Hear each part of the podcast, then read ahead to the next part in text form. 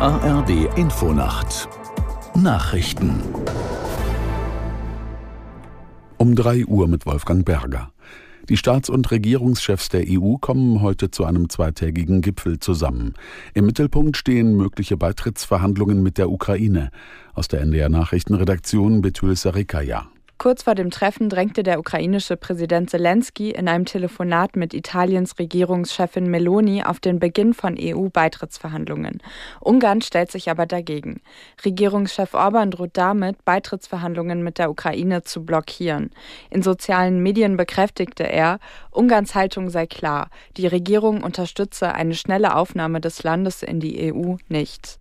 Bundeskanzler Scholz hat den Regierungskompromiss bei der Haushaltsplanung verteidigt. Scholz sagte in der ARD, Deutschland bleibe ein leistungsfähiger Sozialstaat. Es gebe weder Kürzungen noch höhere Einkommenssteuern.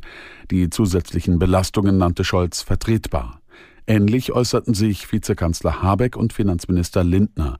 Um das 17 Milliarden Loch im Haushalt zu schließen, hatten SPD, Grüne und FDP unter anderem einen höheren CO2-Preis beschlossen. Dadurch werden Benzin und Heizen teurer.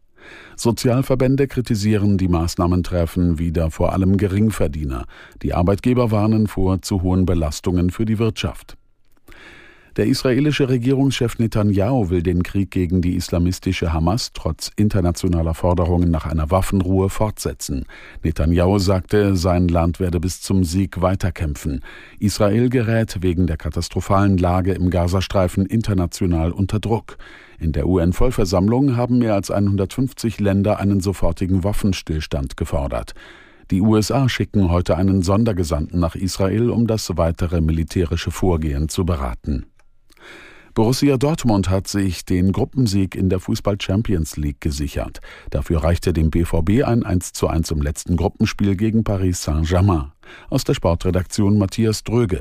Dortmunds Adeyemi brachte sein Team zu Beginn der zweiten Hälfte in Führung, aber nur fünf Minuten später glichen überlegene Pariser zurecht aus.